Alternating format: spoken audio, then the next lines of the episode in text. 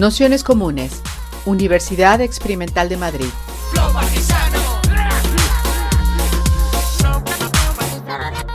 Toda la información en nuestro canal de Telegram Nociones Comunes o en nuestra web traficantes.net barra formación.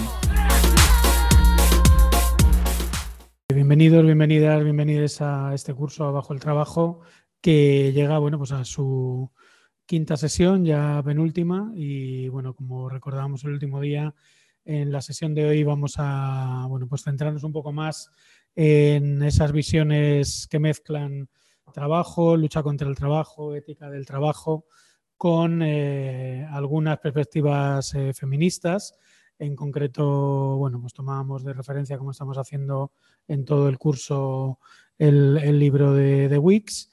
Y bueno, pues para esa sesión hemos invitado a Marisa Pérez Colina, compañera eh, coordinadora de la Fundación de los Comunes y bueno, participante en un montón de, proyectos, de centros sociales y de luchas en la, en la, ciudad de Madrid.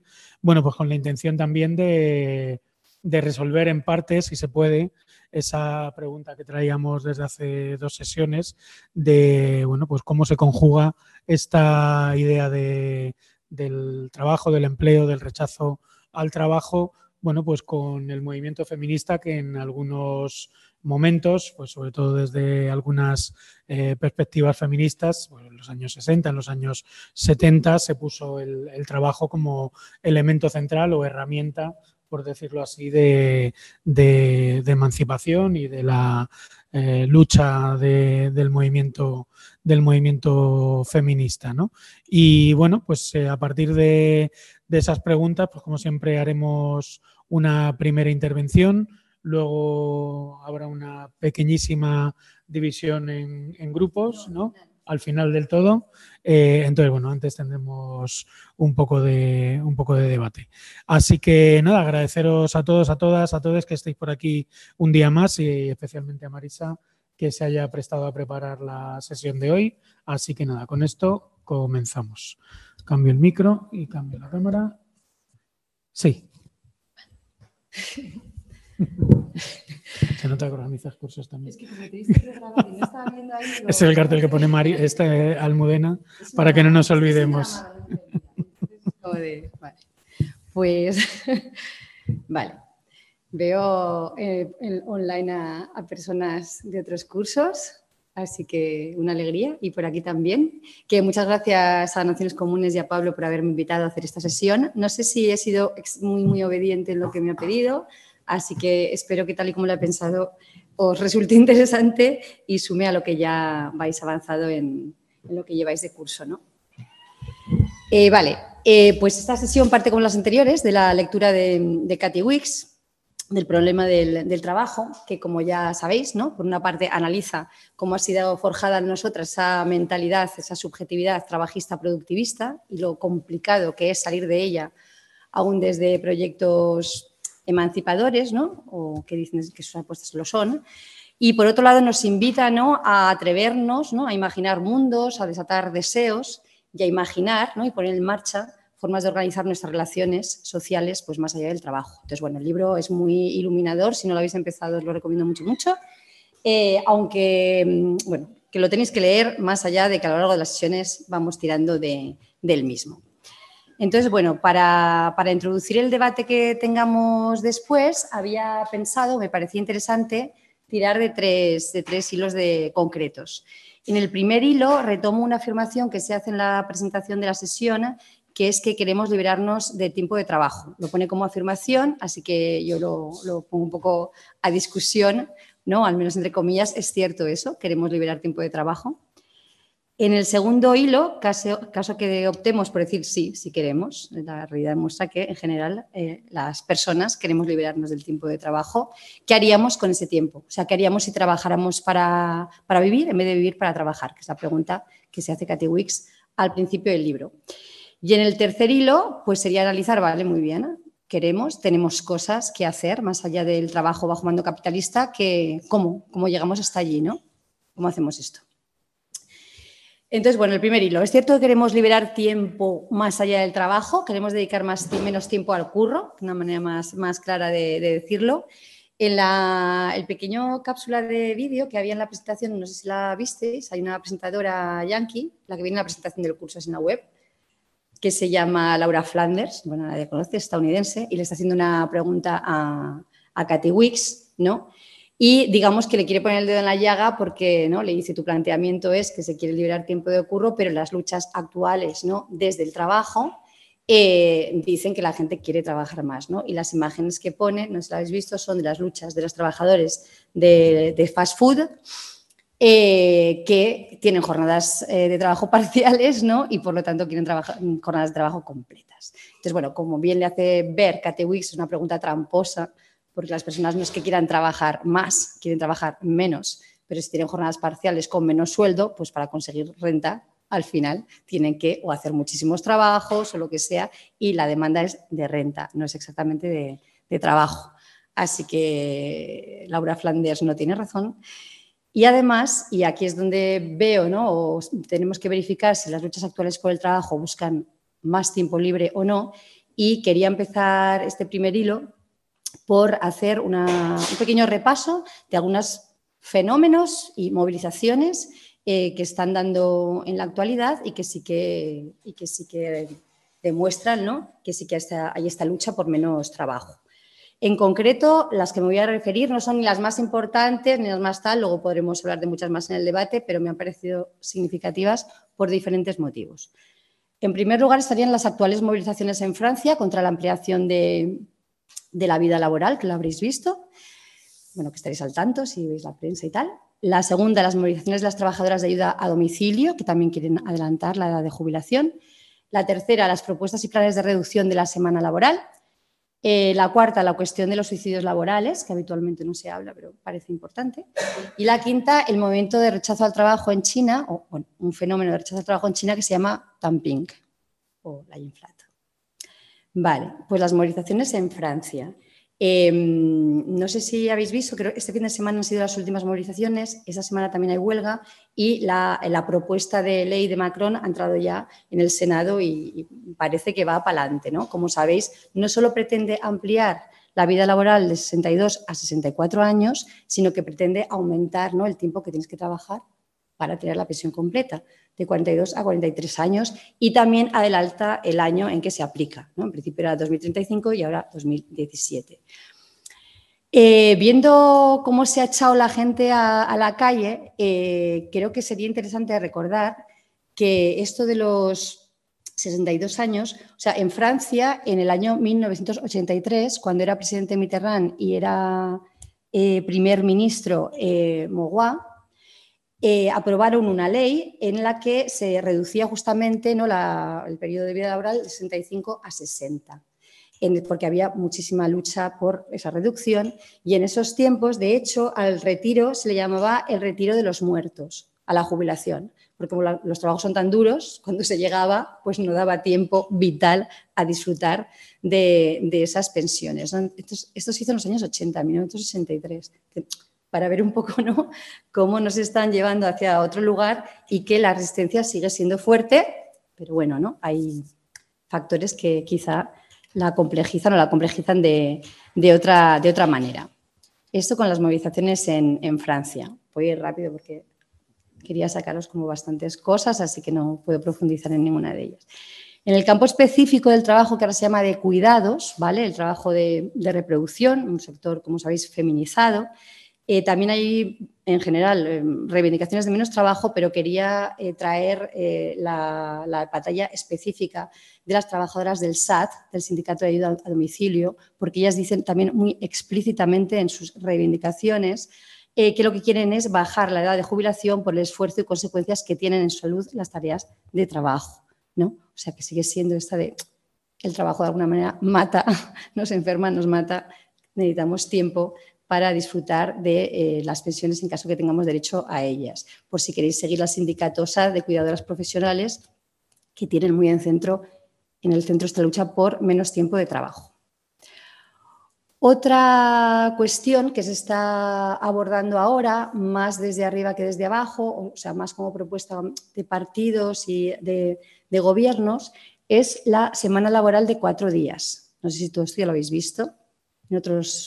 Y sabéis que ahora mismo el, gobierno español tiene un programa piloto, que es un programa de ayudas a pymes, eh, que a condición de, por supuesto, no reducir el salario eh, si aceptan ese programa piloto, lo tienen que desarrollar durante dos años y reciben unas, ayudas que van hasta 150.000 euros y no pueden hacer igual que Desigual o Telefónica, que están haciendo la jornada, la experiencia también de, los cuatro días, pero reducen el, salario en su caso.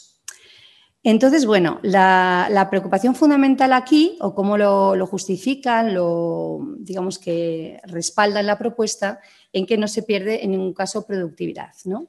Y me gustaría traer a, colación, como las palabras de Íñigo Rejón, sabéis que Más País ha sido de los partidos que ha apoyado más esta propuesta, eh, que dice, reducir la jornada laboral mejora la salud física y mental de los trabajadores y trabajadoras, aumenta la productividad de las empresas y favorece la conciliación entre vida y trabajo. Bueno, eh, a mí me parece que, bueno, aparte que no va, a tener que hablar lo que pone en el centro realmente es la productividad, ¿no? Aquí, tanto del trabajo eh, remunerado como del, no, del, no, remunerado, ¿no? Eh, pero bueno, esto lo, veremos luego más tarde. De todas maneras, parece que a Garamendi no le gusta mucho esto de la reducción de la semana laboral, así que podemos pensar que algo, algo de daño le hará, que a este señor que le gusta tener mucha pasta, pero no le gusta que la gente trabaje menos para, para que la reciba. Otro ejemplo que sabéis que esto de la jornada de cuatro días ha sido sobre todo implementado en el Reino Unido y traigo también como otra cita de un, director de empresa que se ha acogido también a, este experimento, que también recibe ayudas del gobierno y dice esto que, bueno, da que pensar. Básicamente, al dar a las personas el increíble incentivo de disponer de un día libre más a la semana, van a trabajar de un modo realmente duro para que el experimento funcione. ¿Vale? Digo, para estar atenta, estas son las intenciones del, capital. no estoy diciendo que no luchemos por la jornada de cuatro días para nada, ¿eh? pero bueno, cuando vienen de determinados intereses, también buscan pues, determinados resultados. Suicidios laborales. Vale, esto es una cosa bastante oscura y actualmente no, se aborda, pero aquí hay que hacer toda una investigación de, eh, pues eso, ¿no? Hay una forma de rechazo al trabajo no organizada, pero bastante expresiva y elocuente de lo que este afecta a las vidas de las personas. Eh, voy a recordar dos casos que seguramente tendréis la memoria. El más famoso fue el de France Telecom, que en 2013 cambió su nombre a Orange, precisamente por esto, porque en el 2019 eh, se llevó a toda su junta directiva a juicio por eh, el suicidio. En, sus, bueno, en el juicio se hablaba solamente, solamente, entre comillas, de 19 trabajadores que se suicidaron. En el juicio porque son los que se pudieron demostrar, ¿vale? Pero según los sindicatos eran 35. O sea, en concreto hubo 19 se suicidaron, según en el juicio, 12 lo intentaron y 8 sufrieron depresión, ¿vale? Estos son los números. Y eh, en, el, juicio era precisamente pues, por, por, pues, por acoso, ¿no? por trabajo súper intensivo. En concreto se les acusa, a ver si lo he traído porque no me acuerdo, de haber sido cómplices de acoso laboral a 39 empleados desde el 2007 a 2011. Otro caso que no sé si conocéis es el de la empresa Dentsu, que es una empresa japonesa en la que se suicidó una mujer, se llama Matsuri, de 24 años, y dimitió el, em, el, director de, la empresa, ¿no? porque el suicidio estaba relacionado por el exceso de trabajo. Esta la, traigo como ejemplo porque también me parece muy significativa, porque sabéis que el japonés tiene una palabra específica para el exceso de trabajo que se llama karoshi y que significa muerte por exceso de trabajo. Porque en Japón, desde la crisis del petróleo, sobre todo de 1973, han aumentado eh, su, su jornada laboral, vamos, las resoluciones laborales hacen que se trabaje muchísimo tiempo y las jornadas de las semanas de 70 horas laborales son no solo frecuentes, sino que se consideran, bueno, están absolutamente normalizadas y se consideran honorables. Quinto fenómeno, es que no sé cómo llamarlo, si fenómeno movimiento, es algo que se ha extendido sobre todo en, redes sociales, en China, y se llama Tamping. Por supuesto lo pronunciaré fatal. Eh, además lo que he leído sobre él es en, inglés, en inglés se llama Lying Flat y no sé, en castellano pues sería el movimiento de los tumbados, recostados, repanchingados. el, el lema es muy significativo, es no trabajes, no consumas, no te cases, no tengas hijos. ¿Vale? Eh, esto va absolutamente en contra del superplan de Xi Jinping, que sabéis que basa todo su boom doméstico de la economía nacional en que justamente la gente haga eso, consuma mucho, se case, tenga hijos, la novedad. Y eh, bueno, pues nada le puede hacer más daño al, Partido Comunista Chino que este tipo de em, subjetividad, ¿no? que va absolutamente contra no nos hagáis trabajar para este programa eh, patriótico nacional eh, y dejarnos la, vida ahí. Es algo que va contra el Partido Comunista Chino y como dice un compañero, Isidro López, que estuve hablando con él de estas cuestiones, va directamente contra el capitalismo global, que sería un poco decir lo mismo. Entonces, bueno, así a modo como de, panorámica, para que veamos como distintos movimientos, seguro que luego en la discusión aportáis eh, algunos más, ¿no? En cualquier caso, eh, la historia del trabajo asalariado, esto supongo que quizá lo habéis visto en el curso, pero me gustaría como traer como una otra perspectiva, o bueno, una perspectiva más, es, la, es la historia de su imposición, ¿no? O sea, el trabajo asalariado se ha, impuesto a, sangre y fuego al mismo tiempo que, que se creaba el, capitalismo. Y hay una lectura que os recomiendo también de un autor que se llama Mark Neocleus, el apellido él es inglés, el apellido es griego, no sé cómo se pronuncia, el libro es editado por Catacrack, y él hace la historia de esta imposición del trabajo salariado desde la perspectiva de em, el papel que hace el orden policial en esa imposición, ¿vale? Hace ese, cruce.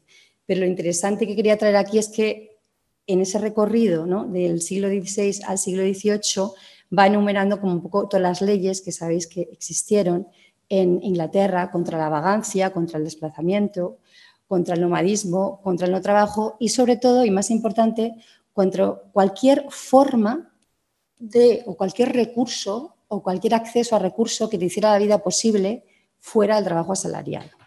¿Vale? Léase todo tipo de recuperación de retales, recortes y sobras en cualquiera de los trabajos que hicieras. Si trabajabas en la industria textil, ¿no?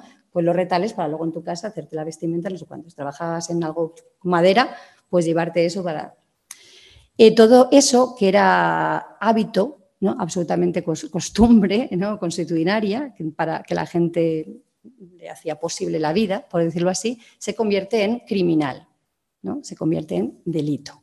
El delito de los pobres, que es vivir fuera de la obtención del trabajo, del salario y a partir de él procurarse pues, sus, medios de, vida. ¿no? Es la historia de la imposición del trabajo asalariado, el capitalismo y la historia de la lucha contra él. ¿no? por ahí, ¿no? todo lo que tiene que ver con el empleo, o sea, con el trabajo retribuido, es la lucha por reducir siempre menos tiempo de trabajo, menos horas de trabajo, semanas más cortas, permisos, permisos de maternidad, fines de semana, bajas, toda esa. Y por parte del trabajo no retribuido, o sea, el inmenso trabajo que aporta también el complemento de plusvalía al capital, que es el trabajo de reproducción, las luchas por su reconocimiento como trabajo, para empezar, las luchas por su socialización, las luchas por su retribución, la lucha también por lo que se llama conciliación, con todas sus trampas, que también hablaremos un poco más de ellas, sobre todo en el debate, y la renuncia también por parte de una parte del feminismo, o el feminismo de los 70, el feminismo más radical de los, de los 70, al destino como los stamping de madre de familia, ¿no? con toda una crítica bastante radical a la familia como lugar de trabajo impuesto a, las mujeres, ¿no? E igualmente funcional, por supuesto, a la generación de plusvalía y a la acumulación capitalista. Entonces, ¿dónde estaríamos ahora? ¿no? ¿Cuál es el contexto actual? Si sí queremos, si esa afirmación es cierta y queremos más, más tiempo para la vida y menos tiempo para el trabajo bajo mando capitalista. Em, habría, que, habría que ver en qué contexto tenemos esta pelea, ¿no? porque el contexto específico es de precarización ¿no? O sea que sí que contamos con que los contratos que, que hay ahora pues son parciales, eh, son temporales, no garantizan el acceso a recursos para vivir. Contamos también con el contexto, con el desmantelamiento, de las instituciones del bienestar vía privatización, un proceso ya bastante avanzado. Contamos con un contexto también de desigualdad brutal en el que ah, quienes pueden asegurarse el acceso a renta y a derechos básicos lo hacen más bien cada vez más vía propiedad privada y contratación de servicios de salud, tal, que ya no asegura eh, las instituciones del bienestar, por decirlo así, pensiones, salud, etc. Y quienes no, ¿no? O sea, una desigualdad que se va haciendo cada vez más, más fuerte. Y también una cosa sí que dejo tal, porque creo que ahora que es la, la, perspectiva de que cada vez es más innecesario el trabajo humano como tal, ¿no? en contexto de robotización acelerada y empezar a hablar ya de transhumanismo. Entonces, en este marco ¿no? en el que tenemos que forjar y pensar ¿no? cuáles serían esas nuevas luchas de, rechazo al trabajo hoy, en este contexto. Vale, pues una vez que hemos decidido que sí, ¿no? hay luchas que, las que cabe constatar que sí, la gente quiere, no es tonta y sigue queriendo vivir más que trabajar para trabajos en los que no decide qué se hace, ni para qué se hace, ni en qué condiciones, ni en qué tiempos, ni si es útil para la humanidad, ni si está destrozando el ecosistema en el que vivimos. Una vez que hemos decidido que sí, queremos seguir luchando contra esto, pues ¿para qué? ¿No? Que ese sería como el, el gran meollo. De hecho, cuando estaba pensando un poco como una exposición que nos permitirá sobre todo profundizar en el, debate ¿no? de, cuáles son esos imaginarios contra y más allá del trabajo, pensaba dejarlo del para qué lo último, ¿no? Pues siempre, sabéis que siempre dejamos para lo último lo que realmente nos hace, nos cuesta más trabajo pensar. Y también porque en general los procesos suelen ser más interesantes que los objetivos, ¿no? Porque en el proceso es cuando, yo qué sé, te encuentras con obstáculos, tienes que darle la vuelta, hacer redes con otros, eh, complejizas, etcétera. Pero en este caso, como está la, a mi modo de ver, ¿eh? que igual vosotros lo desmentís, el anquilosamiento que tenemos de imaginario para pensar ¿es posible la vida sin esta obligación del trabajo? ¿Qué hacemos? Eh, pues me parecía importante que fuera el centro de la exposición y también si puede ser del debate. ¿no? De hecho, esto de, esta imaginación un poco calcificada eh, también lo, demuestra Cathy Wicks, que dedica dos tercios de su libro a explicarnos por qué, a explicarnos por qué tenemos esta subjetividad tan, tan, tan productivista y eh, a explicarnos también por qué nos es tan difícil o hemos relegado, marginalizado ¿no? el campo de, lo utópico a algo que parece como no solo insensato y naif, sino un poco tonto hacer. ¿no? O sea, ahora mismo pensar en este tipo de utopías parece que seas, pues, no como una antimilitarista hoy en día en tiempos de escalada bélica. Una, una idiota. Así. Entonces, bueno, nos cuesta pensar en, tiempo, en este tiempo liberado porque nos cuesta pensar como una vida social en, libertad, ¿no? O sea, no, es, es, muy complejo. Y es muy complejo porque en general, cuando lo hacemos, caemos en dos trampas de las que ya nos advierte Cathy Wicks, ¿no? La primera es eh, eh, pensarlo de manera individual. Si pensamos de forma individual qué hacemos con nuestro tiempo libre, pues la respuesta suelen ser lo que ya hacemos, es decir, consumir. O sea que el tiempo libre no es liberado, el tiempo libre ahora es eh, tiempo de ah, ocio y lo que vamos a hacer en ese tiempo de ocio es estresarnos bastante en organizar las vacaciones, ¿no? Para viajar, para comprar todo tipo de experiencias, yo qué sé, auténticas, eh, relaciones, para, yo qué sé, muscular nuestro cuerpo, actividades culturales, ta, ta, ta. Pero habitualmente, eh, o sea, lo que menos, lo que más me da es como el vacío, ¿no? Y lo que más se hace es consumir. Así que la industria del ocio y el tiempo libre emplean y explotan a un buen número de personas para que otras puedan ocupar sin peligro. Cuando digo sin peligro es que creo que la gente ve un peligro en el tiempo libre real. Peligro de dejar de calcular, peligro de, aburrirse, peligro de, que la, de, dejar de ser productivo. Ahora mismo pasaba por el gimnasio de ahí y veo que la gente está pedaleando, la vez está con los cascos, igual oyendo el curso de nociones comunes, y luego sabes como de, vale, Eh, entonces, bueno, mm, ya sabemos de hace tiempo, desde que la vida se puso a trabajar, y no se trabajaba solo en la fábrica, desde que la vida se puso a producir, como se dice habitualmente, que el consumo es ahora mismo mucho más productivo en términos de beneficio para el capital que esa otro que llamamos producción. Eh, luego, si consumimos, todos sabemos que, que estamos produciendo. Así que es un pequeño problemilla el pensarlo así. La otra trampa es pensar el no trabajo como no hacer nada. ¿no?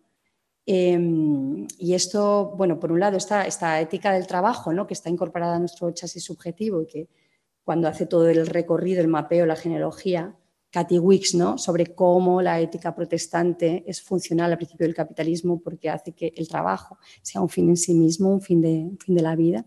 Como luego esto ¿no? en el siglo XIX pues, pasa a quedar en segundo plano y lo que importa es más que la movilidad social.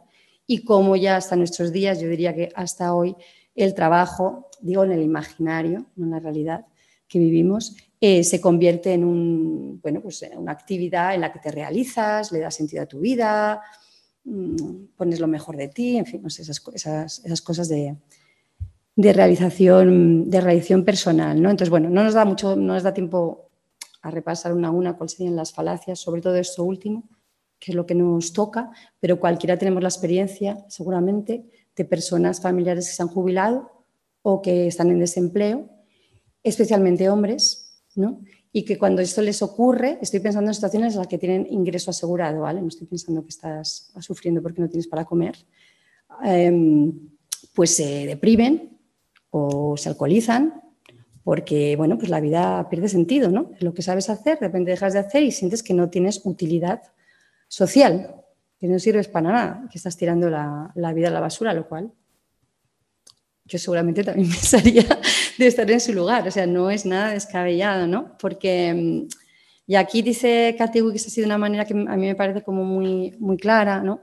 La vida que podríamos poner en contra del trabajo no plantea una operación simple desde una posición de exterioridad. La vida es parte del trabajo el trabajo es parte de la vida. ¿no? se trata de imaginar, es una vida, cuando imaginas una vida contra y más allá del trabajo, es un horizonte utópico, colectivo, fundamentalmente, y absolutamente ajeno a no hacer nada. O sea, no tiene nada que ver con no hacer nada, liberarse de trabajar al mando de, del capital. ¿no? Entonces, ¿cuál es nuestro reto? Pues imaginar, esa vida. Y mm, aquí hay una, mm, una idea de, de Wicks, que, bueno, del trabajo tradicionalista, que sí que me parece importante tener en cuenta cuando empezamos a imaginar estas cuestiones, que es el trabajo como medio para lograr un fin específico y finito, porque es una idea que yo habitualmente no pienso cuando pienso en el trabajo, recuperar esta idea y a partir de ahí hay algunas tareas que yo creo que sí que tenemos que, tener para hacer esta práctica, no solo ejercicio de imaginación, que esto parece no es una cosa intelectual, es una cosa práctica, y es, eh, yo creo, en primer lugar, pensar qué trabajos y bienes serían realmente necesarios para sostener una reproducción entendida no solo como individual y biológica, sino como social. sería un poco la primera tarea. La segunda, repensar entonces completamente los ámbitos de producción y reproducción y darles la, vuelta lo más revolucionariamente posible. En tercer lugar, repensar cómo decir todas estas cosas. ¿Quién lo decide? ¿Cuándo? O sea, qué tipo de democracia, ¿no? de mecanismo de toma de decisiones nos dotamos, cómo se democratiza esto. Cuarto, poner en el centro la singularidad y no la individualidad de los individuos. Quinto, practicar formas de hacer autoorganizadas en los terrenos de lo que habitualmente llamamos lo económico y que también ¿no? nos cuesta cuando hacemos propuestas o pensamos en experiencias autoorganizadas, las alejamos de, de la economía. ¿no? Muchas veces hacemos como esta doble vida o este doble pensamiento y traducir en definitiva tener una vida, ¿no? La, expresión que dice Cathy Wicks y que desarrolla en su última parte del libro, creo, en nuestras luchas concretas ¿no? y las apuestas políticas en las que ya estamos en nuestros recorridos vitales situados. Estoy yendo mucho más rápido de lo que pensaba. ¿Voy muy rápido? Vale. Pues voy a la tercera parte. Mejor, así nos da más tiempo de, de discutir. En la tercera parte eh, el tercer hilo el que quería tirar era este de los, de los comos, ¿no? Eh, en este de los comos, recordar también lo que, lo que necesitamos, ¿no? Para ir hacia ese horizonte de trabajar para vivir y no al revés, necesitamos poder sostener material subjetivamente nuestras vidas, reproducirlas individual y colectivamente, garantizar el acceso a la vivienda, a una renta suficiente, a una salud no solo entendida como falta de enfermedad. Necesitamos protegernos frente a vicisitudes tanto accidentales como previsibles de la vida, enfermedades, etc. Lo digo porque imaginando el todo, ¿vale? Te traspasan, no están ahí las empresas que habitualmente nos explotan. ¿Qué tenemos que resolver? ¿no? Vamos a tener que trabajar para resolver estas cosas. Necesitamos formarnos, informarnos, necesitamos producir y reproducir culturas críticas, necesitamos generar formas de vida autónomas. Entonces, bueno, no sé si son estas más o menos, pero hay cosas muy esenciales para eh, hacer que la reproducción social esté garantizada. Em, como formas o vías de esta lucha por el tiempo, Cathy Wicks menciona dos demandas utópicas. Una es la de renta básica universal y la otra es la de menos tiempo de trabajo o reducción de la semana laboral. Y a, mí me gustaría hacer un repaso de estas y también traer otra a colación, que es la de generar instituciones populares democráticas. Entonces, en primer lugar, la RBU, la renta básica universal, incondicional, etc. Respecto a esto hay mogollón de escrito, de peleado. Eh, conoceréis la, la renta básica, que hace mucho trabajo y que, es muy bastante interesante ver todos los documentos que han hecho para demostrar que es posible y que es aterrizable económicamente la renta básica universal. Hay iniciativas de ILP, muchas, se hizo una a escala estatal, se hizo otra a escala europea, sobre todo en el tiempo del COVID, no sé hasta dónde habrá llegado, por cierto. Se hizo una marcha que se llamó Marcha Básica, si recordáis, antes de la pandemia, en el 2018, cruzando ¿no? la demanda de renta básica con otras demandas para una vida digna, con otras luchas. Eh, hay experimentos concretos de, renta básica en algunos países, en Kenia, en Irán, en Finlandia, en Alaska y también en algunos municipios españoles. Ahora mismo, que tampoco sé cómo estará porque están en negociación, ¿no? en el acuerdo de investidura entre la CUP y Esquerra Republicana de Cataluña, también tenían un plan piloto para implementar la renta básica universal, aunque están ahí todavía no, no sé si la podrán terminar de, aterrizar. Entonces, bueno, eh, me gustaría repasar así como los argumentos básicos que se hacen en la defensa de la renta básica los que se hacen en su contra y luego ver la, potencialidad que, tiene, ¿no? Porque a mí sí me parece una demanda básica si queremos recuperar tiempo de vida y llevar a cabo una, lucha contra el rechazo al, rechazo al trabajo. Eh, en primer lugar, el potencial ¿no? para generar autonomía, por supuesto, respecto del mercado laboral, ¿no? porque si tienes una renta básica garantizada, pues obviamente no vas a hacer cualquier trabajo de, de mierda, ¿no? Tienes un poquito más de autonomía para decidir qué, tomas y, qué no. Por supuesto, tiene un gran potencial de lucha interna, una vez que ya tienes un trabajo como una caja de resistencia sindical. ¿no? Si se puede contar con un dinero y puede contar con un dinero toda la gente que está metida en esa lucha, pues va a tener también ¿no? más, más recursos para, para resistir, pelear y conseguir, por lo tanto, mejores condiciones laborales en el trabajo que les haya tocado. En el caso de las mujeres, por supuesto, te da también más autonomía para eh, fugarte de una relación eh, matrimonial eh, o de pareja o de afectiva en la que no quieras estar por razones de maltrato. Se puede poner ese ejemplo, pero en fin, tampoco hace falta que te maltraten para querer dejar una relación. Su potencial también para, en caso de las personas sin papeles, para intentar eh, obtener más recursos para sobrevivir a pesar del el apartheid eh, de acceso a, recursos fundamentales para la vida en el que están las personas ahora mismo extranjeras en este país gracias al régimen de, a la ley de extranjería, al régimen de fronteras. Y su potencial también para salirnos ¿no? de esta distopía tacheriana, ¿no? que es que no existe sociedad, ¿no? sino suma de individuos. Y eh, llevarle la contraria y construir esas instituciones populares, disponiendo todas de más tiempo y más recursos para producir políticamente en común. ¿Qué críticas se hacen desde la izquierda? Digo desde la izquierda, no ¿eh? desde la progresía bien pensante.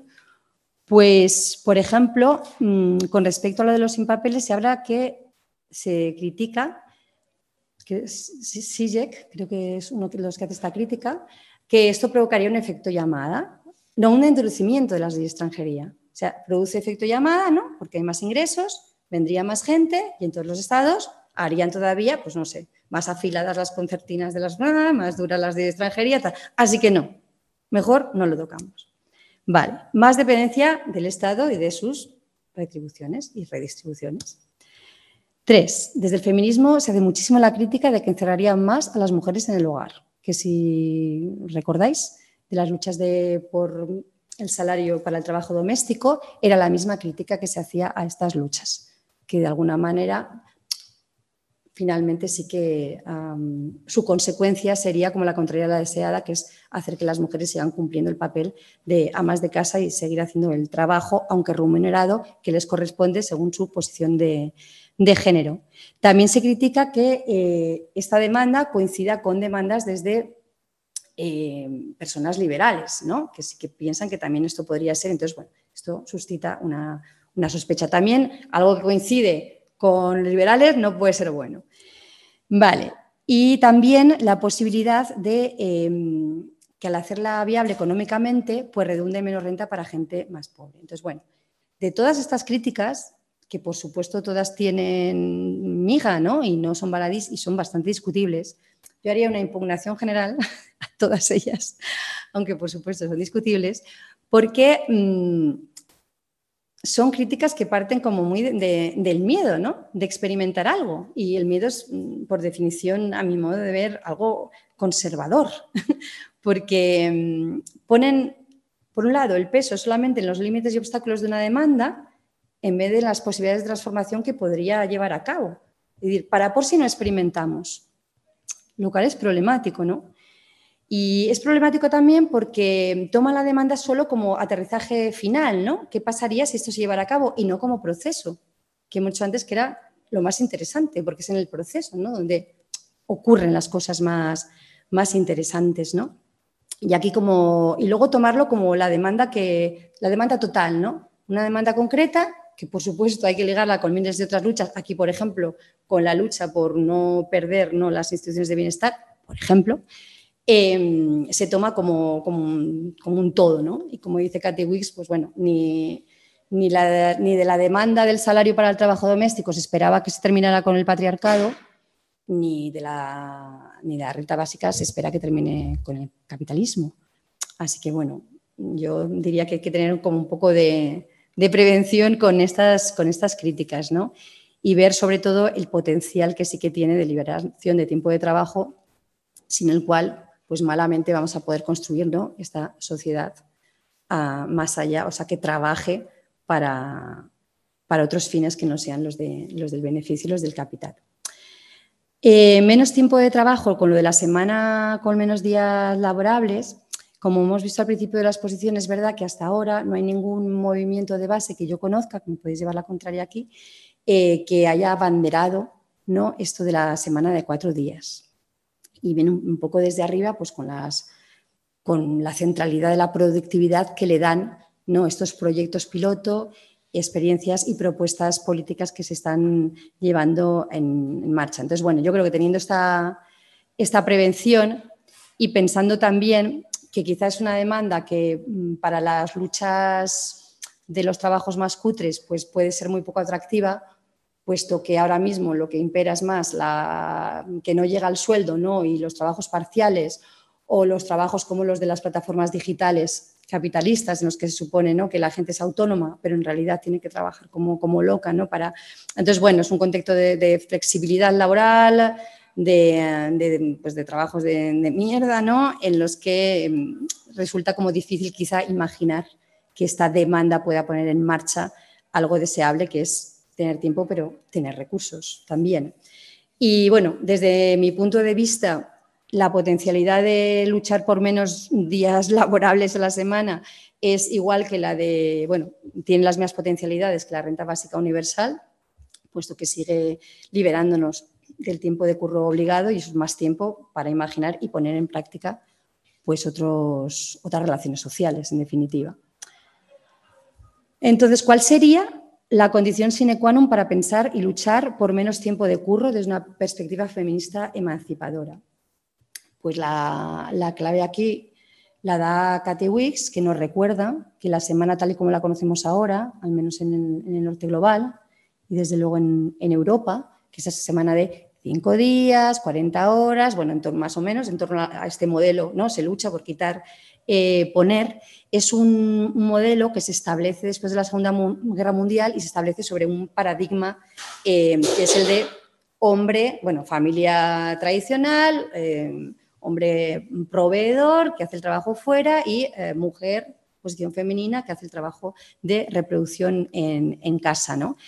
Eso se construye, eh, por supuesto, sin, contabilizar todo el trabajo de reproducción que, existe. ¿no? Entonces, si se piensa en cualquier tipo de reducción de jornada tal, el cómputo de horas que se tiene que hacer y no se hizo después de la Segunda Guerra Mundial y por lo tanto tiene mucho que ver con el paradigma que seguimos habitando, sería el cómputo total de horas, de horas de trabajo que obligatoriamente hay que hacer, retribuidas y no retribuidas. Si no se tiene en cuenta, hay dos peligros fundamentales. El primero es que esos trabajos, cuando se mercantilizan, están absolutamente atravesados por la clase, la raza y el sexo. O sea, quien hace esos trabajos de reproducción cuando se ven, ya lo sabemos. Y dos, que para la mayor parte de las mujeres, seguramente quitar tiempo de empleo fuera de casa, para entendernos, significa que vas a tener más tiempo para las obligaciones de eh, los trabajos del hogar, crianza, atención a la enfermedad, etcétera, que todos sabemos. Así que la condición para esto es computarlo todo. Y a partir de ahí ya vemos pues, cómo, cómo, cómo reducimos. ¿no? Y por último, esto es más, bueno, a ver si lo compartimos, no sé muy bien cómo llamarlo, instituciones democráticas populares, populares democráticas, estructuras populares, eh, pero bueno, para, desde mi perspectiva es como una disputa por el tiempo solo se convierte en una apuesta subversiva, o sea, realmente transformadora de, de lo que hay si se piensa en producir entramados comunitarios, para empezar, y que esos entramados comunitarios, vínculo social, si queréis, redes sociales, sean capaces de generar a su vez esto que yo llamo instituciones democrático-populares, pero bueno, pues vosotros podéis llamar como, como queráis, o tener en el imaginario otras ideas de que serían relaciones sociales fuera de eh, un sistema capitalista. Los entramados populares o las redes eh, se, construyen de una manera, bueno, bastante situada. Como todos conocéis. Es decir, para, normalmente la gente se, vincula para afrontar los conflictos que, le tocan, ¿no? Por ejemplo, en los barrios, pues contra la apropiación de su territorio, ya sea ¿no? las casas, ya sea la tierra, ya sea su pueblo, sus barrios, contra el desmantelamiento de las instituciones del bienestar, ¿no? Esas son las, las mareas como por el sistema de salud, por ejemplo, contra la falta de acceso a suministros básicos, etc. También generan dispositivos y estructuras concretas de desprecarización y autodefensa. ¿no? Ahí se crean entramados populares, pues desde plataformas como la APA, la plataforma de afectados, los sindicatos de barrio, de inquilinas, etc.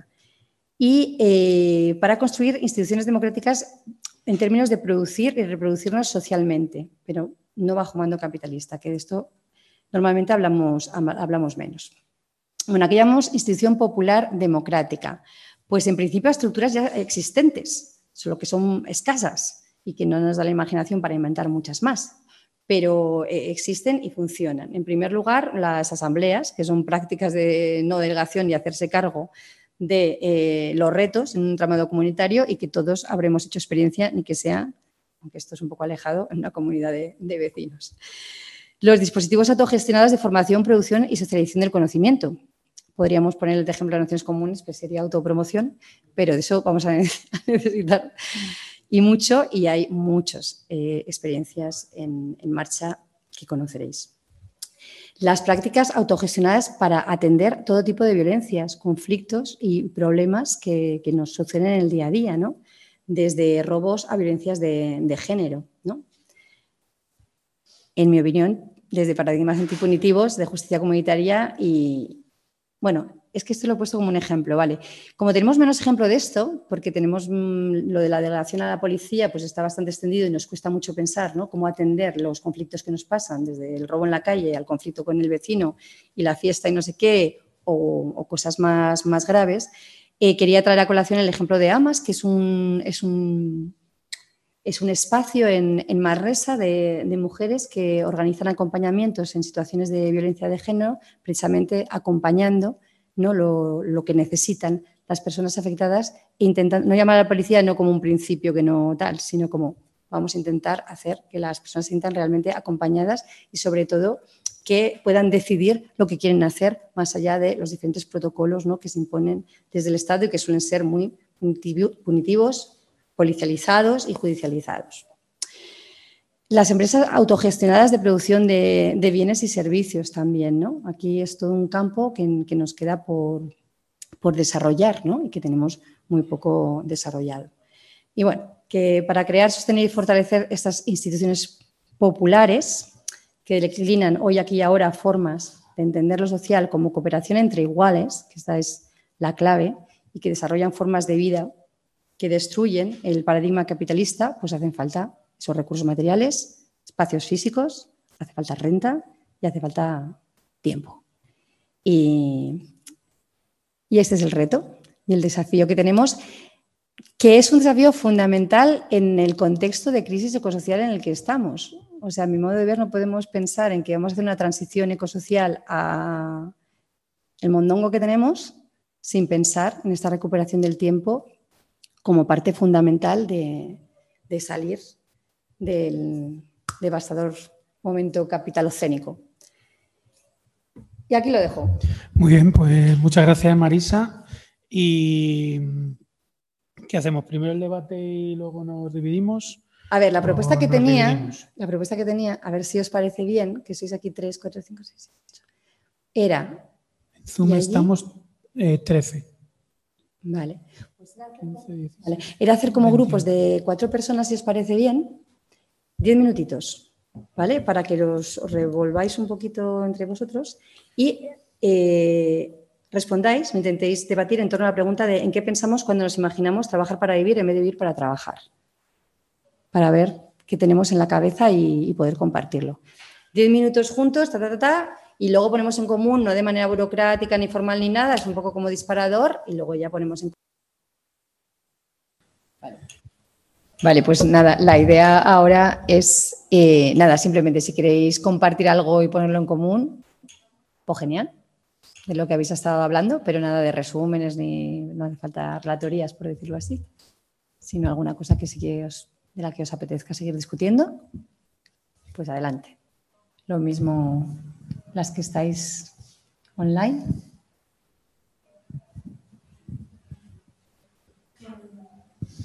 ¿Pillan el micro?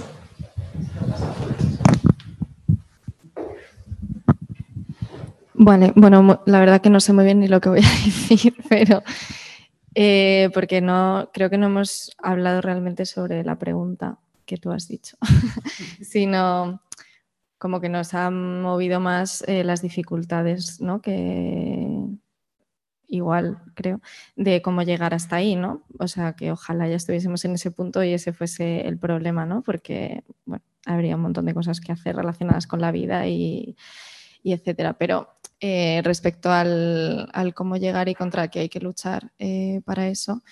Mm, me he quedado pillada. Eh, como que para mí el foco un poco es, o sea, debatíamos sobre qué es trabajo y qué no es trabajo, ¿no? que es algo que hemos comentado ya en, en otras sesiones. Si como el trabajo forma parte de la vida, qué pasa cuando eh, tienes un trabajo que te gusta y entonces igual no te, no te interpela tanto, tanto este tipo de luchas. ¿no? Y entonces eh, yo he dicho que para mí como la gran movida de todo este tema que me genera y que siempre me tiene un poco mm, alterada es eh, como una contradicción de cuando tengo un trabajo mejor, mm, estoy mucho menos movilizada, mm, o sea, casi prefiero a veces tener o sea, estar más precarizada porque así me recuerdo todo el tiempo que estoy en contra del trabajo políticamente eh, que, quiero impugnar eh, la existencia del trabajo asalariado porque me parece eh, que es un robo contra, contra, la vida. ¿no? en cambio, cuando tengo un trabajo que me tiene así un poco más estable económicamente y sobre todo en la subjetividad, que eso también es algo que para mí es, es clave, ¿no? como yo estudié una cosa de historia del arte concretamente que luego nunca he ejercido porque tampoco sé muy bien cómo se ejerce tal cosa y, entonces no me, nunca me he definido ¿no? como creo que, el, que parte clave del trabajo aparte de ganarse la vida es como que la gente se explica ¿no? lo que tú decías de cuando te jubilas eh, pierde el sentido tu, tu existencia. ¿no? Y, la gente pues, que tiene muy clara que es electricista o que es profesora de matemáticas o tal, pues, pues tiene como ese rol eh, en cuanto a la subjetividad. ¿no? Entonces, cuando no lo tienes, pues también creo que estás en un punto como súper incómodo, pero súper interesante porque, porque eh, el trabajo no forma parte de tu, bueno, me lía muchísimo, no sé muy bien qué iba a decir, pero bueno, son las cosas que a mí me, generan como más contradicción, ¿no? Entonces, Una pregunta solo, cuando dices esa comparación entre el trabajo peor y el trabajo mejor, cuando te refieres al trabajo mejor, ¿te refieres a condiciones materiales, a todo? Sí, a condiciones materiales básicamente, como de, de estabilidad sobre todo también, ¿no? Porque creo que el problema clave también aquí es la precariedad, que no es solo económica, sino, sino de no poder hacer un proyecto, no poder saber qué vas a estar haciendo dentro de tres meses. ¿no?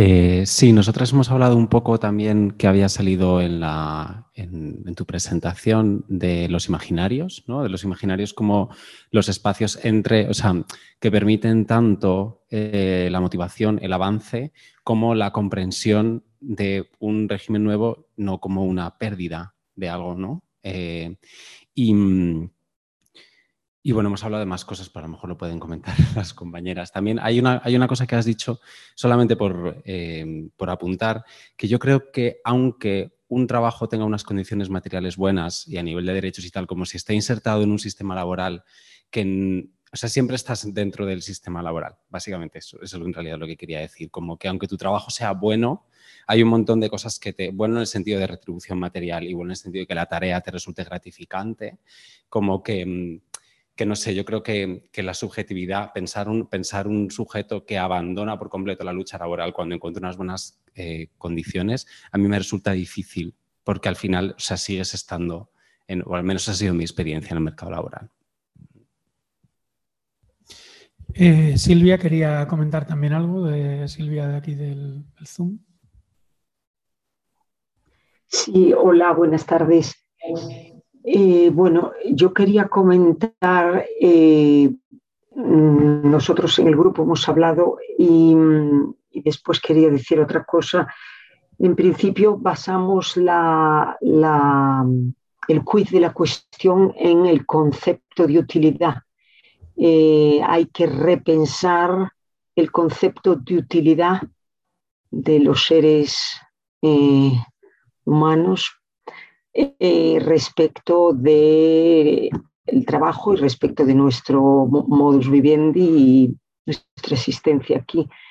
El concepto de utilidad está vinculado a productividad, a valor, a económico, a contraprestación. Eso es una aberración intelectual. Eh, no se puede montar ningún sistema eh, nuevo, diferente, si no se rompe el concepto de utilidad, se desecha el que teníamos hasta ahora y vinculado a esto que decimos del capitalismo más infame y atroz. Y la prueba está en nuestros mayores, que un gran porcentaje, una vez que se jubilan, o no tan mayores, porque como ahora las jubilaciones anticipadas son tantas, eh, pues eh, la utilidad pues la, se transforma en depresión o se transforma en, en nada, ¿no? en tiempos muertos, etc. Otra cosa es el concepto del otro, el concepto mm, tejer redes eh, de voluntariado que desde muy pequeños fomenten otra forma de estar. Esas, hemos hablado de que el voluntariado te genera más satisfacción, siendo un trabajo, porque son trabajos, te genera muchísima más satisfacción a todos los niveles, eh, de todas, incluso esas hormonas de la felicidad o como sea que se llamen, te genera mucho más de todo eso que cualquier trabajo crematístico. Eso ya es una, una pista para saber eh, por dónde tiene que ir eh, la vida, ¿no? si buscamos la satisfacción de muchos niveles, pues el voluntariado, por ejemplo, ayudar a aprender idiomas a los extranjeros, a eh, temas de ayuda, temas de acompañamiento, mil y una, ¿no? Y fomentando eso desde pequeños, eso genera que el concepto de utilidad y el concepto de trabajo crematístico pase a otro plano, mm, por lo menos no al plano principal donde estamos. Y por último, quisiera decir que eh, yo no estoy en absoluto de acuerdo que el tema de la renta básica pueda solucionar nada, antes al contrario, creo que es una, es una condena que nos puede imponer o nos pondría imponer el capitalismo, que son subsidios al fin y a la postre, que nos tiene agarrados por la yugular, dándonos limosnas, que son los subsidios, de tal forma que es todo lo contrario a la autogestión, a la emancipación, al apoyo mutuo, a la liberación, al espíritu transformador, porque bueno, tienes ahí un dinero que te da papá Estado, que es una renta básica que no, no creo que sea para salvarle la vida a nadie, no sé si llega para pagar dos o tres cosas, pero en principio creo que eso es una aberración, el, que cual, aparte ya de, en sí misma de depender de del Estado, que es un instrumento del capitalismo y que eso nunca va a cambiar por muchas eh, transformaciones que queramos hacerle. Y es un instrumento del patriarcado también, por lo tanto, eso es, eso es una batalla perdida de antemano, con lo cual la renta básica que se la guarden ellos desde mi punto de vista y que nos den más libertades de, no tantas mordazas, por así decirlo, para hacernos personas libres y emancipadas. Y gracias. Gracias, Silvia. Eh, aquí en el Zoom no había nadie más desde casa. No sé si por aquí seguimos. Sí, pues te llevo el micro.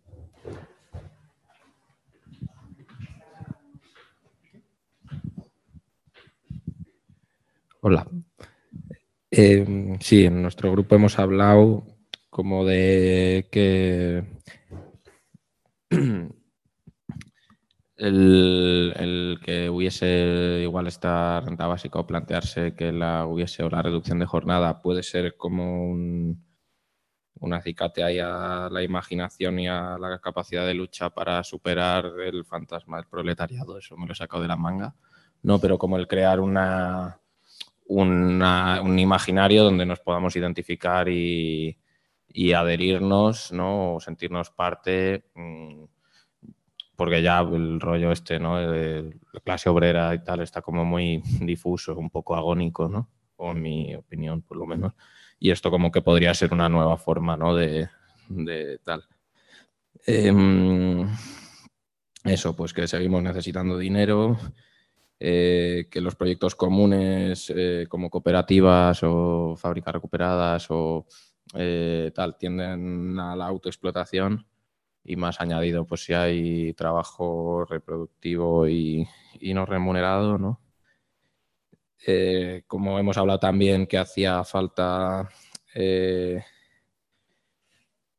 cambiar la, historia como de la distinción, ¿no? la, mercancía como distinción que podemos producir, yo que sé, pinta uñas, pero que el pinta uñas de no sé qué, pues no sea más que el no sé cuántos, ¿no? Entonces como la necesidad de, transformar dentro de nuestra cabeza esas ideas para distinguirnos ¿no? y tender hacia ello, o eso es lo que he entendido. Em, Y luego, pues eso, ¿no? Como un, también una idea de como de fondo estético, ¿no? De cambiar, o sea, crear un, en cuanto a un imaginario que nos, que nos mueva hacia ese cambio, ¿no? Que pues viniendo desde lo de antes de, de esa eh, la, con la renta y, currando menos horas, ¿no? Yo, yo soy eso, eh, pues que a la vez haya un soporte que lo que, que nos lo retroalimente, ¿no? No sé, o sea, no me estoy explicando muy bien, pero no sé si me habéis entendido. Más o menos.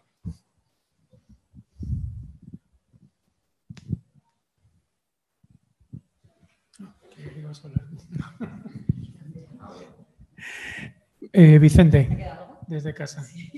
Ah, sí, pues espera un segundo, Vicente. Como también la idea de, de progreso individual, ¿no? Eh, de, las personas, como pues eso, ¿no? Que empiezas mm, de no sé qué y vas subiendo y cada vez tienes como que ir ganando más y tener un mejor curro y no sé qué, y eso como que hemos hablado también que está muy ligada como a la cultura patriarcal del, del señor que va a trabajar y empieza por abajo y acaba, eh, es el, de Cuéntame, este, Antonio, Antonio Alcántara, ¿no? Parafraseando al coleta, ¿no? Soy Antonio Alcántara y vengo desde abajo. Y ahora sí, Vicente.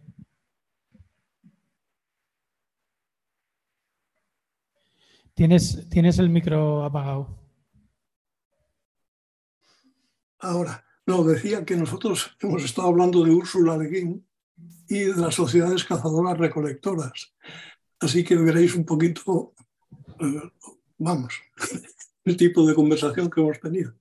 Eh, ha, habido un tema que a mí me ha llamado más la atención, que es, bueno, eh, si queremos seguir llamando trabajo a, esa, a, ese, a ese tipo de actividades colectivas que se realizan para satisfacer necesidades. ¿no? seguramente lo mejor sería tratar de, de nombrarlo de otra manera, de, porque hay que pensarlo de otra manera que lo que se llama trabajo. Mm, bueno, y entre, entre eso y partiendo de la conversación sobre cazadores recolectores, parecía que un tema fundamental era justamente el de las necesidades, ¿no? el de considerar que las necesidades son limitadas. Un gran problema es pensar que son ilimitadas y entonces estamos siempre corriendo detrás de las necesidades si limitamos las necesidades, entonces podemos considerar el trabajo como una cosa finita, como decía Marisa. Es decir, algo que tiene unos objetivos muy concretos, muy limitados, y cuando se consiguen esos objetivos, simplemente el trabajo se interrumpe. Esa era una de las condiciones, condiciones principales para que, para que pudiéramos seguir pensando esa actividad ¿no? de satisfacer necesidades. Y no sé si algún compañero quiere plantear más cosas de las que hemos ido hablando. ¿no?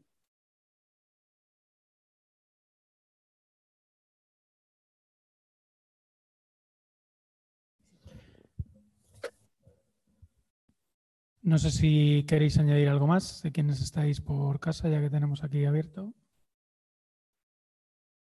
Sergio, no sé si estabas. Nada, nada, era porque básicamente lo que ha dicho, perdón, lo que ha dicho Vicente era un poco, eh, divagamos sobre una sociedad, bueno, sobre Ursula K. y sobre el libro de, los desposeídos, ¿no? Y esta sociedad paralela donde, donde una, base anarquista en la que, bueno, se distribuyen trabajos, y ahí entraba ahí lo que comentaba él, ¿no? Porque si podemos idear y tenemos ganas de, hacer algo distinto, no, lo, no, vamos a llamarlo trabajos, ¿no? Vamos a llamarle esas cosas básicas que queremos hacer para tener, para poder sobrevivir y después hacer lo que nos gusta, entiendo, ¿no? Quiero decir, estamos hablando en un mundo idílico donde, donde tabla rasa, vamos a un planeta, o al menos lo que planteo, lo que, lo que me, me venía a mí la cabeza. Vamos a un planeta nuevo, tenemos que hacer. vamos a hacer lo básico que para, para, para poder subsistir y sobre ello tener tiempo para hacer cada uno lo que, lo que le plantea, ya sea investigar, ya sea correr, ya sea, no sé, arte. Y ahí también hablaba el compi, que sobre, bueno, que hay, que cambiar el concepto, ¿no? De, de, la, de la, posesión, ¿no? De, que, bueno, igual si hay dos, una persona que tiene dos unidades de algo y otra persona tiene cero, habría que cambiar un poco la mentalidad que tenemos y hemos estado la vuelta un poco, sí, un poco etéreo lo que, lo que hemos comentado. Muy bien, pues ahora sí, Marisa. Pues a ver, yo qué sé, es recoger cosas que habéis dicho tampoco, ¿no? Es, un poco como pensar juntas. Em, igual así empezando por lo último que decía Vicente de lo de la Sociedad de Colectores Cazadores. Os aconsejo otro libro que yo creo que en ese sentido os va a gustar, que es el del Entenado de Juan José Saer, que de alguna manera... Eh, Juan José Saer, El Entenado, ¿vale? Porque yo creo que es una crítica no solo a, la colonia, al colonialismo actual, sino a la colonia directa. Es un polizón que termina viviendo con pues, unos pueblos ahí y la manera en que, en que viven. Y no os quiero contar más, pero sí que tiene que ver con pensar la vida de otra manera que no sea esta realización, ¿no? esta cosa de competencia en la que siempre tienes que ir a, a más, no sé quién lo ha dicho. Creo que lo has dicho tú como también modelo patriarcal, ¿no? Sí, a ver. Vale. Sin embargo, hay, todo un feminismo que, habla de esto, ¿no? Y es el del techo de cristal, ¿no?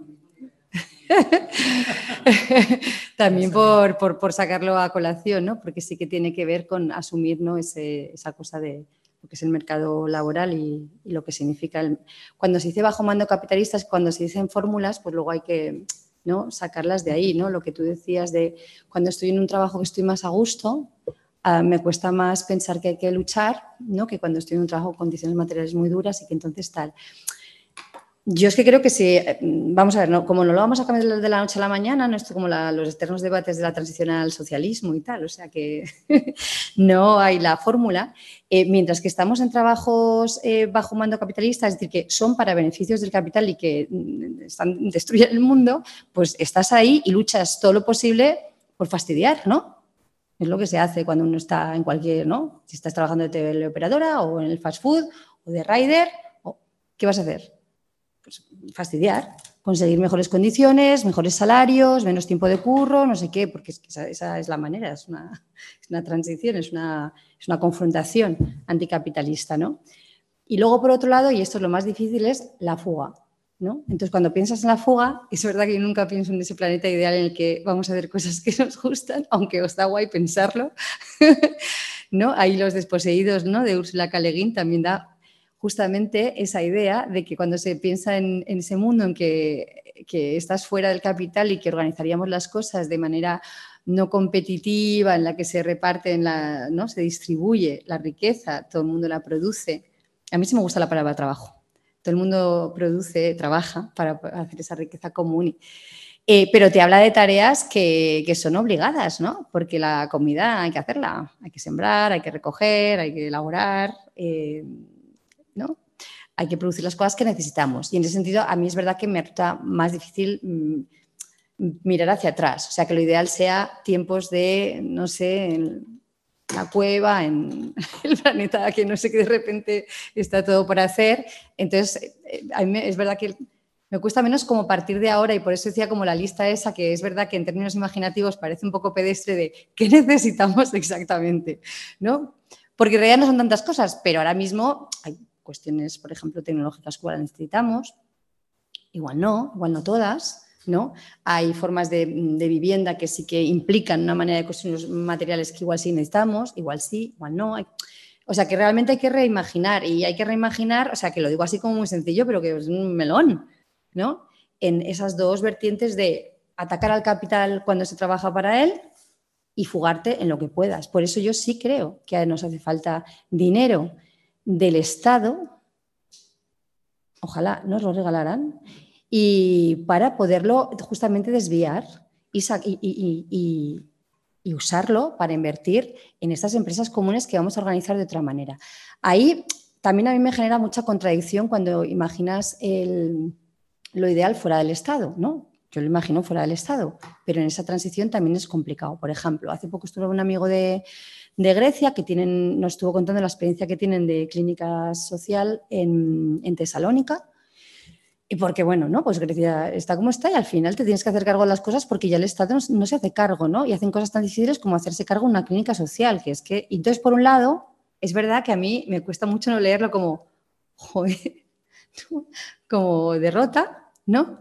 Y por otro lado digo, bueno, pues llegados a este caso, ¿no? O sea, que cuánto, cuánta gente tiene ya contratada la, a- ¿cómo se llama? La atención, la sanidad en, Madrid, el seguro privado de salud en Madrid.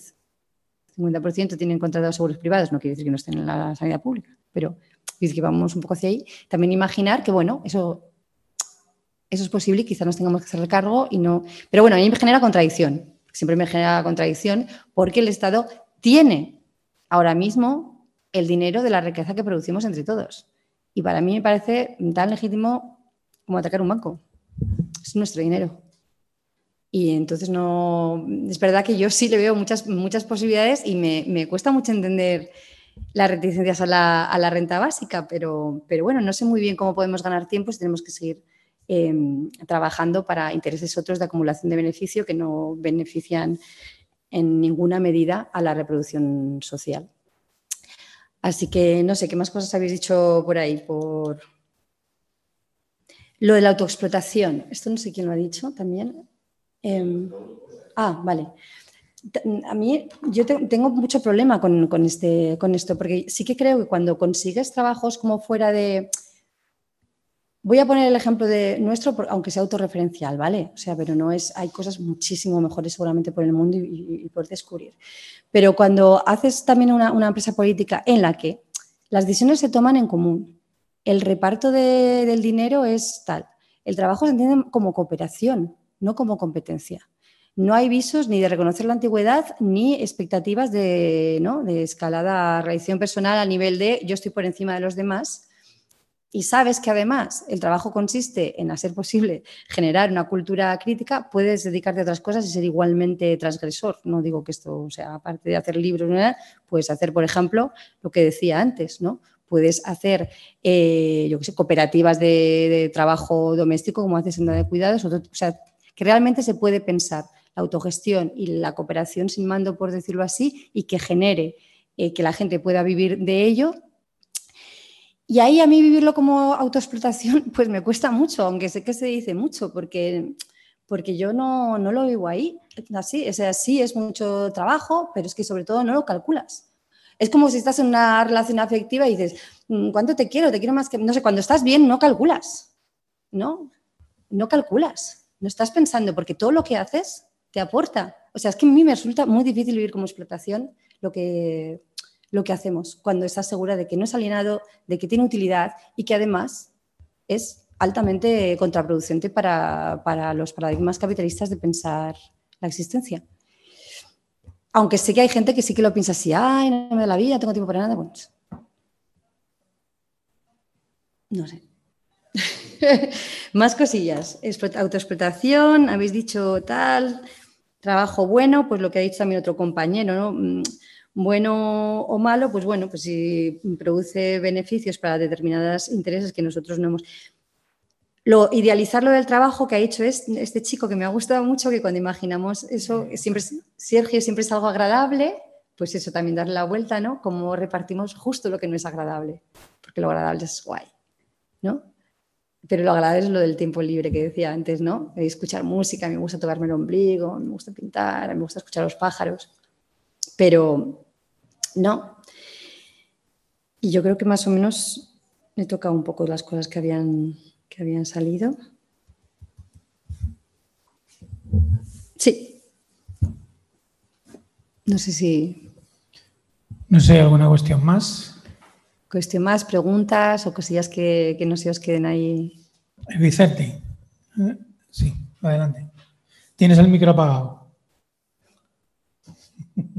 Te pillo. Sí, vaya, lo siento.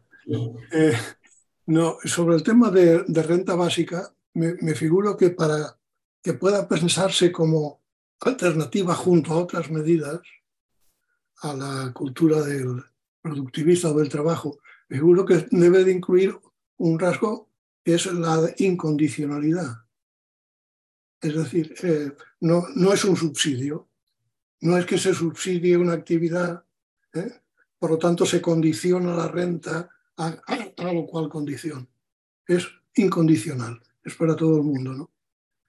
me parecía que, era, que esto no había quedado. Mm, nada más.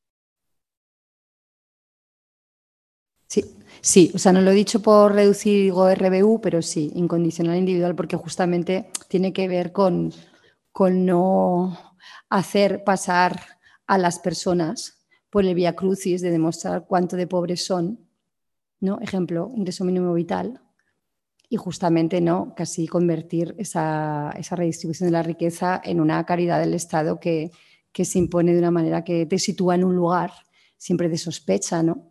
Cuánto de pobre eres, demuéstralo, y los recursos que se utilizan para toda esa fiscalización. Entonces, por supuesto, incondicional.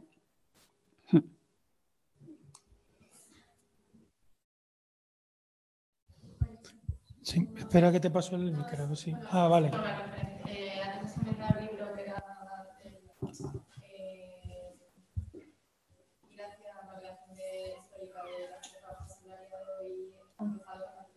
Sí, vale. Es el, uno de los textos que mandamos, yo creo, en la primera sesión. Iba antes que el de José Nieto. Era el capítulo justo del trabajo.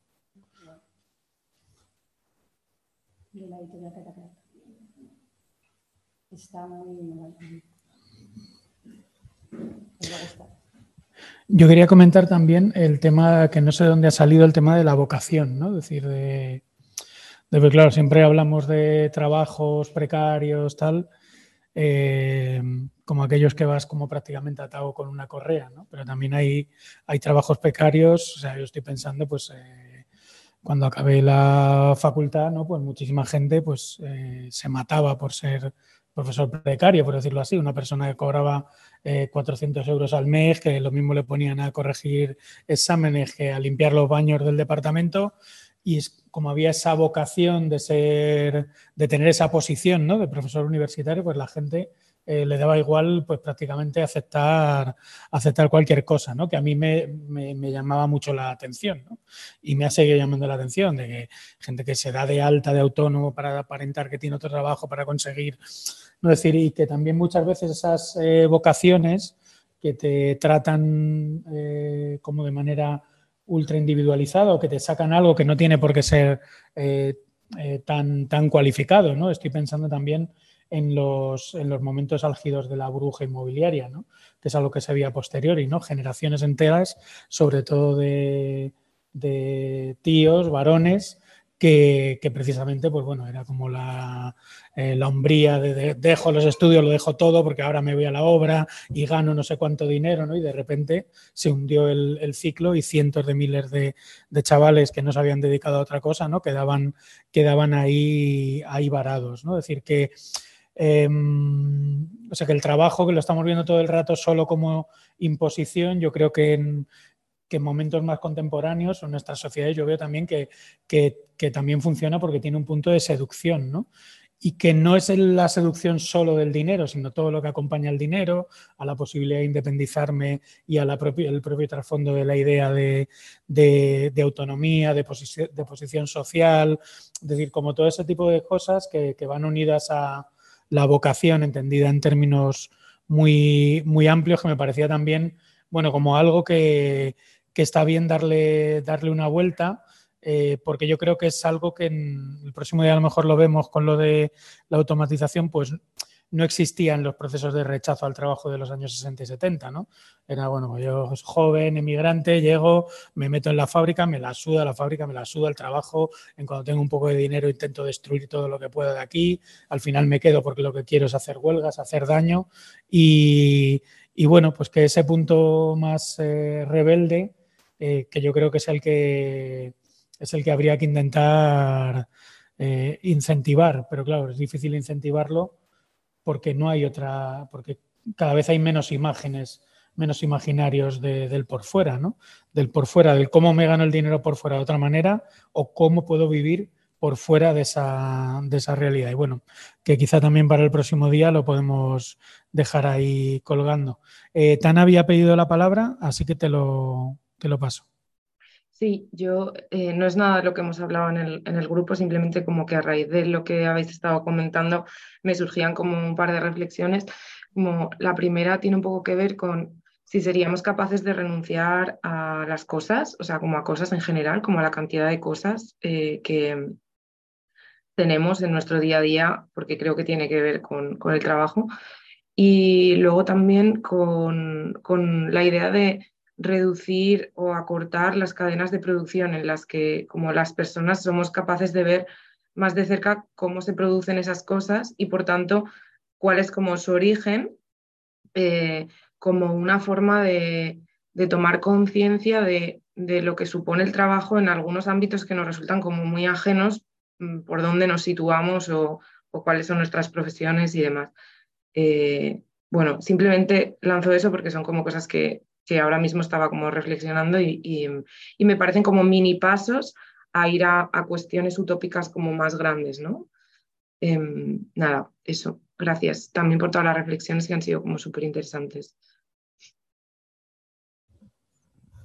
Gracias, Tana. Y no sé si hay alguna cosa más por aquí, que voy cambiando así en plan tenis. Dale, Marisa. Una cosa con lo de la vocación que decías, es que pensando en alto, ¿eh? Em, vale. O sea, yo sí que creo que por eso decía la singularidad, que hay cosas que nos atraen especialmente. Justo el ejemplo que has puesto sí que le daría una vuelta, ¿no? Porque cuando hemos hablado de vocación, hemos hablado de trabajo universitario, aunque esté muy precarizado, determinados trabajos tienen un reconocimiento social. Por eso aceptas las, bajas condiciones materiales, ¿no? Entonces aquí hay una condición también de clase de las vocaciones. ¿Quién tiene derecho a según qué, qué vocación, no?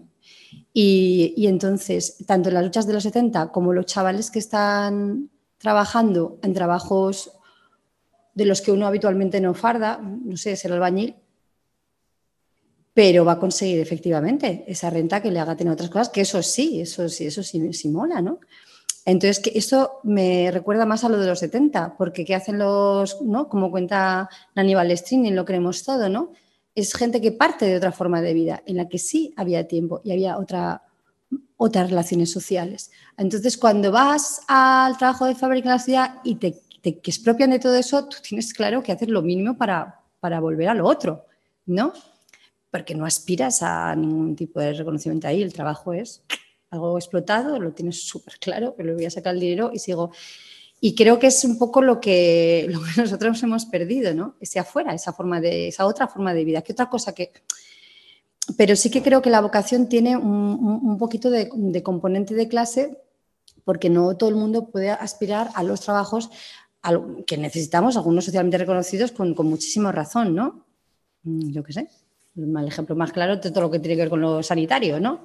O el sistema de, salud. Entonces, bueno, sí, darle, darle una vuelta a esto de la vocación. Y luego de las cosas que renunciar, que decía, pues sí, me parece una reflexión súper pertinente, ¿no? Porque es la, cosa esta de eso, como no nos imaginamos de repente estar en, yo que sé, en la prehistoria, ni ir a otro planeta por el planeta, no vamos a destruir nada más, sino qué hacemos es lo que tenemos aquí, pues, pues sí, yo creo que sí que habría que ir viendo qué cosas son necesarias y qué cosas no. Pero lo fundamental es cómo tomar esas decisiones yo creo que las cosas así de, tránsito, de cuestión que hay que pensar es cómo se van tomando esas decisiones, ¿no? De que cómo lo democratizamos, ¿no? Y entonces estas experiencias de fuga, ¿no? En empresas concretas, en espacios concretos que se liberen de, trabajo, pues son esas prefiguraciones, ¿no? En las que vemos cómo, cómo funciona la cosa, sin idealizar, ¿no? Un todo que va a estar ya, ¿no? Cuando lleguemos al Estado socialista ya todo va a funcionar. No va a haber violencia, todo va a ir bien, el amor va a ser amor, no sé qué, bueno. Y aquí lo dejaría. ¿Qué te parece? Que son las nueve. Muy bien, pues lo dejamos. Por lo de recuperar el tiempo. Lo dejamos aquí para recuperar el tiempo. Y nada, la semana que viene nos vemos en la última sesión, que Isidro quizá no pueda venir, pero bueno, lo vamos a preparar juntos para tener cosas muy interesantes que decir y sobre todo no os la perdáis porque daremos las claves para no trabajar nunca más y, y vivir dignamente. Así que nos vemos la semana que viene.